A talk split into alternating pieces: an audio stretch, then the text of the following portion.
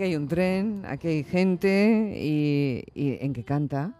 ¿En qué canta En esta chica japonés, en japonés? En japonés. Con una voz tan delicada.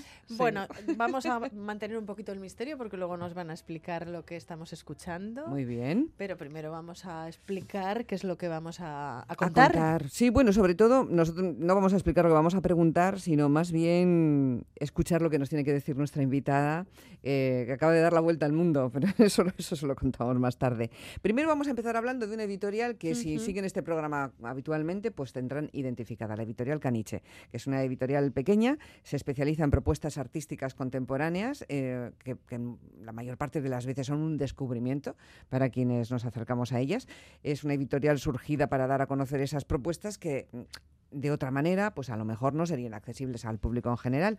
Y hoy de nuevo nos acercamos a uno de los libros de su catálogo, donde por cierto aparecen a menudo ideas de artistas y de escritores muy cercanos de nuestro entorno, lo que nos permite disfrutar de su presencia en el estudio, que eso es magnífico. Es una fortuna, es el caso de la bilbaína Leire Vergara, autora de Cerca de las plazas de soberanía, un libro editado por Caniche Editorial que nos pone en contacto con un trabajo de investigación realizado por la escritora en Marruecos, en esos lugares llamados plazas de soberanía, por ejemplo, Perejil, Chafarinas o Vélez de la Gomera, lugares deshabitados situados frente a la costa norte de Marruecos bajo dominio español.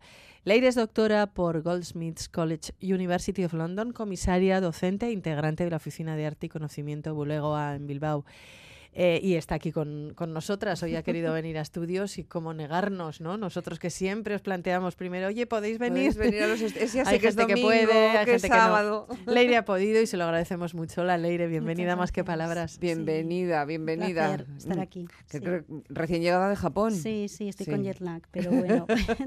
Una bonita compañía, la del jet lag, ¿eh? Oye, esto que sonaba al principio, que lo has elegido tú porque te has comprado un disco en Japón. sí, hemos estado. Cuéntanos en- qué era, quiénes son estos artistas. Sí, escuchábamos la voz de Minami Saeki y a la percusión está Tuku Sugimoto, que justamente estuvimos en un concierto de Tuku Sugimoto y es un, hay una escena fuerte en Japón de, de música experimental y cuando me planteasteis traer una canción, pues dije, vamos a compartir que rara ve- vez no podemos Sí. acceder a este tipo de música. Bueno, y además hoy se da la circunstancia, ha sido una coincidencia de estas que llamamos felices, porque en la última hora de nuestro programa, donde Alicia tiene eh, una sección maravillosa, que así la llamamos Alicia en el país maravilloso de, pues hoy es Japón nuestro, Ah. nuestro destino, y tú vienes de un lugar Claro. que de alguna manera está en llamas, digo figuradamente, por, después de lo del terremoto, ¿no? Sí. Y el avión, menudo comienzo de año. Sí, sí, ellos también están flipando, la verdad. No me extraña.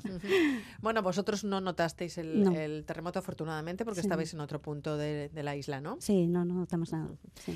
Bueno, vamos al, al libro, al libro de Leire, Sí. de Leire Vergara, acerca de las plazas de, soberanía, un libro que nace también del viaje, ¿no? Mm. Eh, si te parece, podemos tratar de definir, para empezar, el concepto plaza de soberanía. ¿Qué es y, bueno, qué significa este, este concepto de las plazas de soberanía? Que a lo mejor hay mucha gente que nos está escuchando que le suena Raro. Raro y un poco rancio también. Sí, sí, sí, sí. De hecho, el libro viene por, por ¿no? preguntarse por el nombre, ¿no? Plazas de soberanía, ¿Qué ¿no? es que, esto, no? que son una serie de territorios que de alguna manera están ubicados ¿no? en la costa norte de Marruecos entre Ceuta y Melilla y de alguna ma- forma forman parte de, de ese pasado colonial, de la geografía del pasado colonial español en la zona. ¿no? Y son lugares que de alguna manera también ese término ya ha quedado como obsoleto, ¿no? Eh, se llama más los enclaves españoles, etcétera, pero justamente me interesaba, ¿no? porque eh, plantean cuestiones en torno a qué es la soberanía, porque estos territorios son territorios que están eh, no, no, no- no totalmente deshabitados, porque hay presencia, pero están prohibidos. Están prohibidos para los ciudadanos españoles, aun siendo territorios españoles, pero también para los marroquíes y para cualquier migrante, claro que sí. Ujú. Eh, eh, sería interesante destacar, porque enseguida puede haber, eh, yo, yo sé que van a llegar preguntas aquí al- a, nuestro WhatsApp, eh, que no es una historia política lo que estamos contando, ni una historia geográfica, no es una historia, digamos, al uso. Tú, te, ti te interesan esas plazas de soberanía, esos lugares, desde un punto de vista artístico. Tú los miras es. con tus ojos de artista. Sí, sí. Vale. Sí, en mi caso la práctica es el comisariado de arte contemporáneo y también el libro eh, plantea esa pregunta. ¿Se puede realmente estudiar, se puede escribir sobre esa, desde ese lugar, ¿no? desde esa perspectiva artística y curatorial? ¿no? Y si es así, cómo hacerlo, ¿no? Y cuáles son las herramientas que hay que mm, utilizar a la hora de pensar, de, documentar, de acceder a esos lugares que en realidad están como em, rodeados de mucha opacidad, ¿no? Es un trabajo, por lo tanto, observado mm, desde el arte contemporáneo, con una estructura que luego nos contarás qué estructura elegiste y por qué. Pero primero cuéntame, eh, ¿cuándo empieza en ti el interés por esta excepcionalidad territorial y, por Marruecos? Concretamente, ¿por qué Marruecos y no otro lugar del mundo?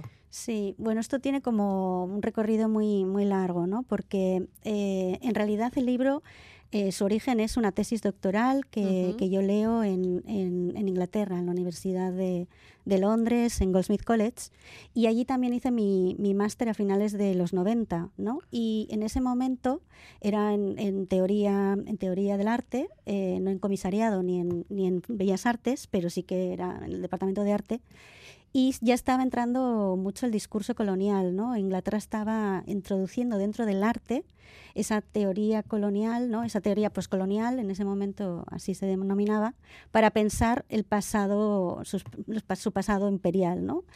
Y desde entonces yo estaba viviendo en Londres y me preguntaba, ¿no? ¿Cómo se aplicaría esto en nuestro contexto vasco, ¿no? ¿Cuál sería como esa lectura y hacia qué pasado, hacia qué ¿no? imperialismo, ¿no?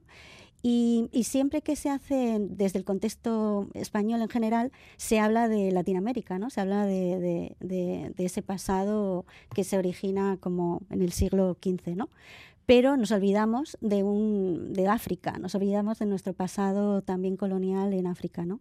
Y estos territorios vienen a apuntar eso y Marruecos realmente está muchísimo más intrincado con nuestra, con nuestra historia, ¿no? Con nuestra historia más reciente. Entonces, eh, te centras eso en territorios prohibidos.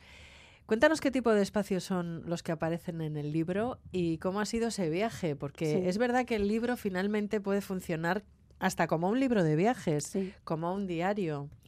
Y como un libro de historia un poco rota, porque tú no persigues la linealidad histórica, no vas siguiendo un orden histórico, pero sí que para quien no conozca esta, esta parte de la historia, hmm. el libro también puede funcionar a ese nivel. Sí, sí, sí. Bueno, tiene como varias entradas, ¿no? Yo siempre decía, cuando hablaba de la tesis, decía, es, una thesis on the road, o es una, tesis, ¿no? Como un movie, como una road movie, ¿no? Una road thesis. Y, sí que es un diario porque está contado desde la, ¿no? desde, desde la eh, primera persona del singular y también estás con los artistas. ¿no? Eh, cada capítulo introduce la documentación de un artista sobre uno de los territorios. ¿no? Entonces, el lector está con nosotros desde la primera página. ¿no? Y en ese sentido también es un diario y es un cuaderno de, de, campo. ¿no? por lo tanto, es como una especie de, resumen de una práctica, ¿no? porque no solamente eh, miramos, ¿no? o miro desde la escritura al exterior, sino también al interior, ¿no? y, y, me planteo cuál es la práctica del comisariado de arte contemporáneo. ¿no? Bueno, y cuéntanos en lo concreto, ¿no? ¿Cómo, ¿Cómo ha sido ese trabajo? ¿Cómo te organizabas? Porque aquí no has estado sola, has estado rodeada de otros artistas que han vivido la experiencia contigo. Sí. Em, ¿Cómo, era el ¿Cómo ha sido el trabajo en lo práctico? Sí, en lo práctico, bueno, fue gracias a una invitación de una residencia en Tetuán, eh, ya no existe, era una residencia independiente que justamente está ubicada en, estaba ubicada en, una casa maravillosa, un riad eh, antiguo del siglo XIX, en mitad de la Medina. Entonces, el propósito de esa residencia eh, era invitar artistas, yo fui la primera comisaria, artistas internacionales, a realizar proyectos en contacto como con el contexto, ¿no? en contacto también con la propia Medina. ¿no? Entonces, en lo práctico fue mucho de, estar ahí situada, ¿no? de estar situada en la Medina, de esa extrañeza, ¿no? Eh, de muy pocos extranjeros viven allí. Y por otro lado, también desde allí lo que hice es organizar un, grupo de lectura que, eh, bueno, mi estancia duró seis meses, pero estuvo como dividida en diferentes visitas, en tres visitas, y el grupo de lectura eh, sucedió durante esa temporalidad, ¿no? Y estaba abierto a artistas, a arquitectos, a comisarios, pero también a mm, estudiantes de la Facultad de Bellas Artes y de Arquitectura de la ciudad. Entonces fue un, un grupo que acompañó el proyecto también y al mismo tiempo eh, invité a diferentes artistas, entre ellos a dos vascos, a Xavier Salarrería, que su imagen está en portada, y a Marion Cruz Alevián, también es una artista de Bilbao. Y también artistas eh, del contexto, a Yunes Ramón, por ejemplo, y a otra artista holandesa que llevaba mucho tiempo trabajando con Marruecos, eh, Heidi Vogels.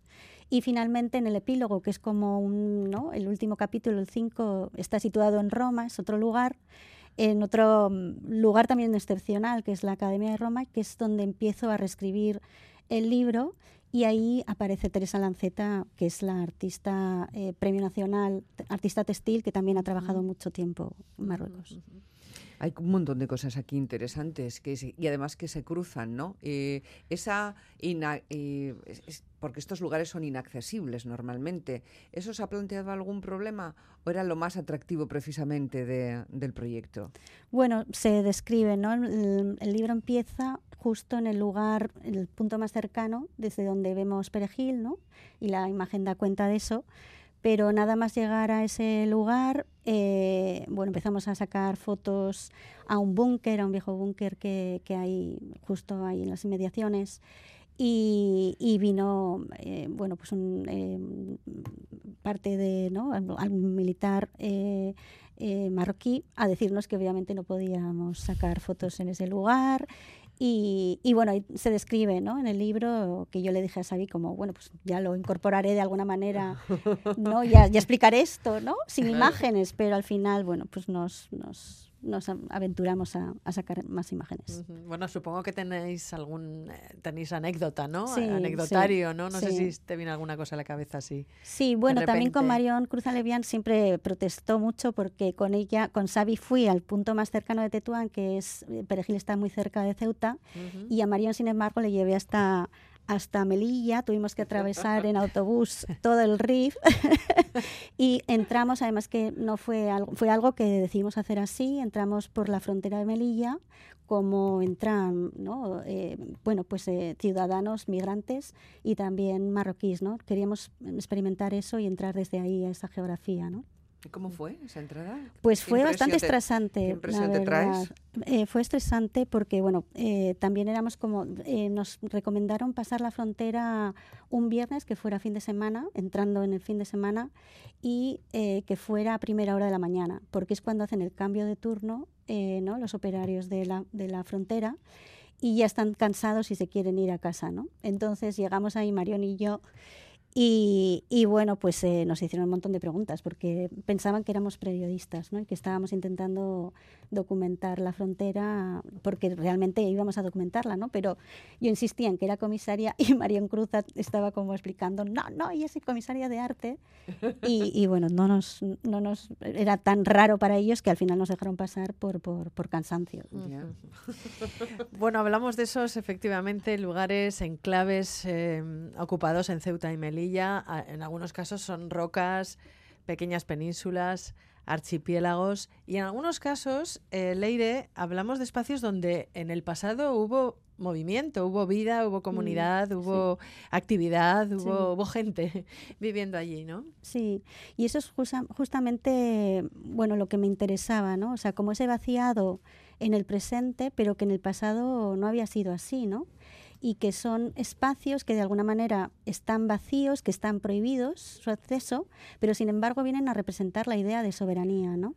Y en ese sentido, como esa, ese choque ¿no? de, de, de, contrarios es lo que me interesaba, ¿no? Y también incluso pensarlos de manera especulativa.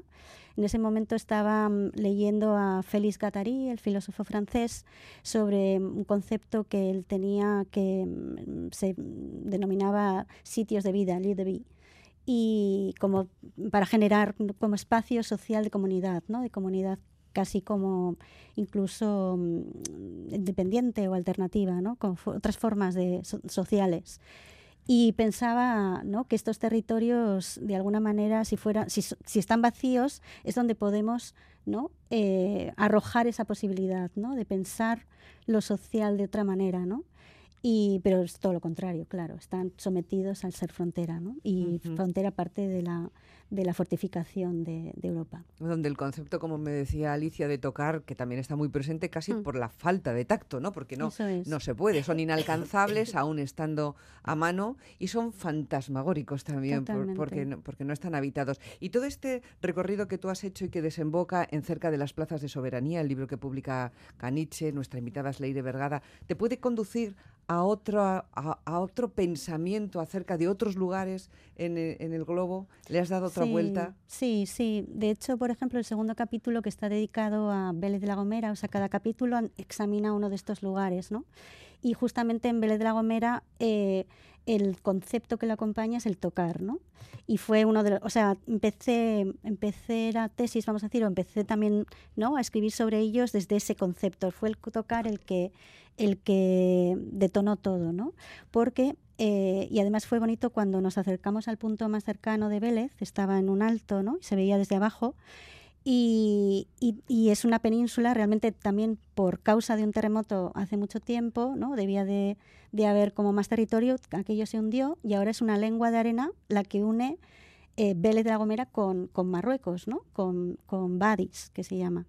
Y, no hay frontera, es realmente una, una, línea invisible, fantasma. ¿no?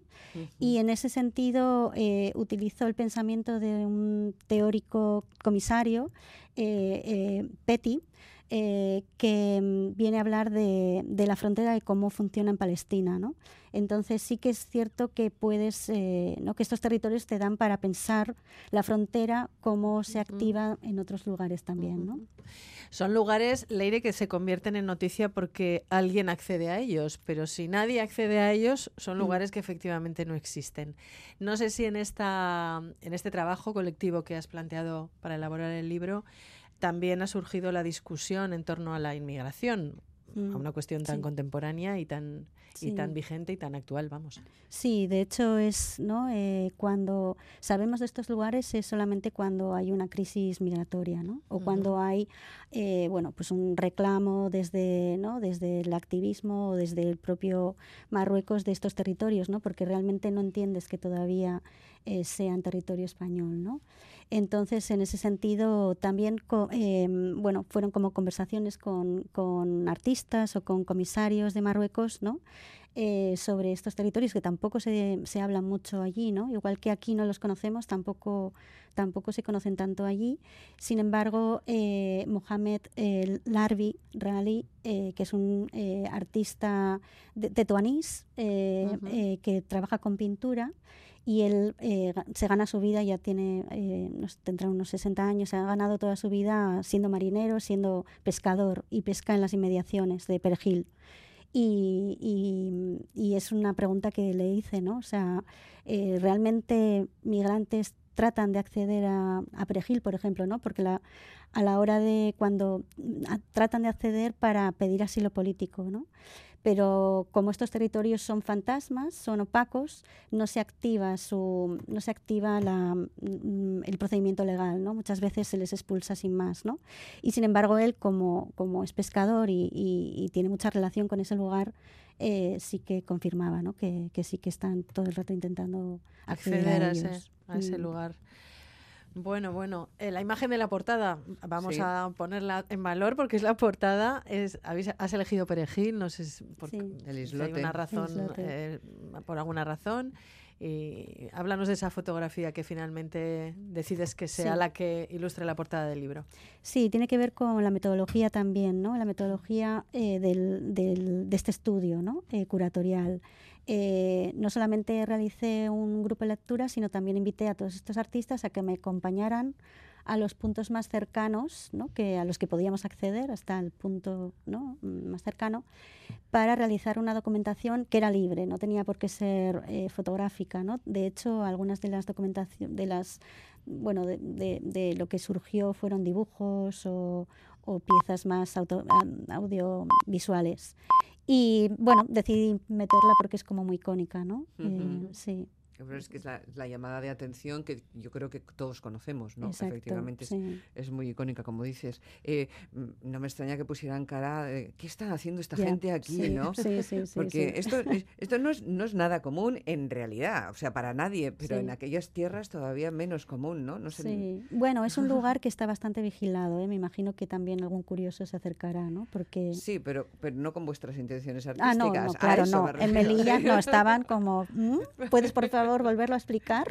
Pero, en serio, pero documentar, eso es de periodistas, ¿no? Sí, eso es sí. de periodistas. A lo mejor un artista lo tiene más fácil que un periodista. Antes Sí, citabas ¿no? quizás, las, las sí. suspicacias que Desde tienen luego con los el miedo periodistas. era eso, que fuéramos periodistas.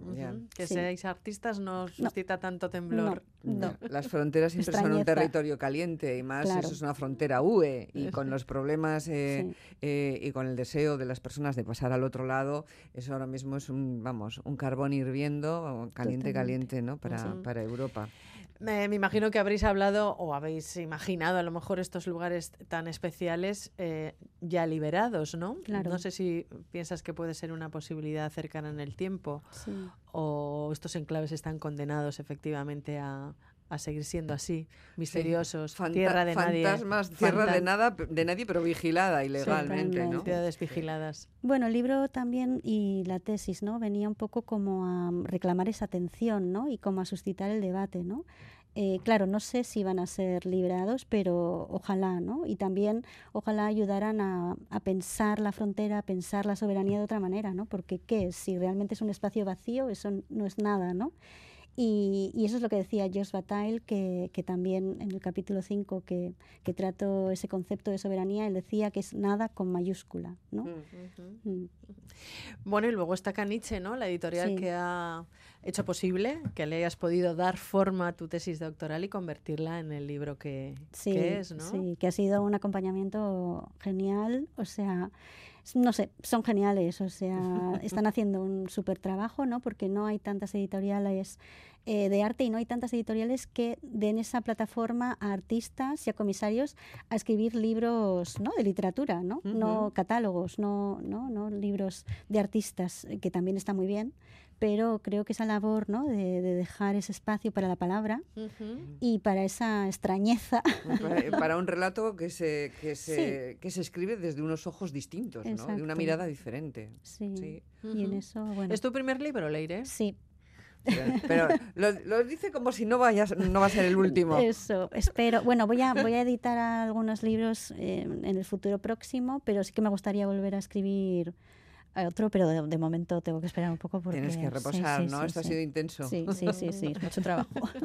Bueno, también estás en la, en la Oficina de Arte y Conocimiento Bulegoa, que es una oficina que lleva funcionando en Bilbao muchos años Sí, 13. y donde se hace un trabajo también muy interesante. Sí, sí, justamente estamos como, ¿no? Surgimos con, con muchas ganas de poner la investigación artística como en, en funcionamiento, ¿no? Y, y reclamar el arte con como la- el espacio de producción de un conocimiento específico, ¿no? Así como la ciencia, así como otros, ¿no? Otros saberes, ¿no? Y, y ahí seguimos, sí. Bueno, pues hasta que escribas el próximo, bueno, te seguiremos la pista. Vale, Claro, claro que muchísimas sí. gracias. No, gracias a ti por venir. Sí. Gracias también al compañero Jetlag que tienes ahí sentado al lado, recupérate. Eh, Gracias. y, y a seguir trabajando y haciendo cosas y contándolas distintas. Es que ricasco, muchas gracias. Agur. Agur.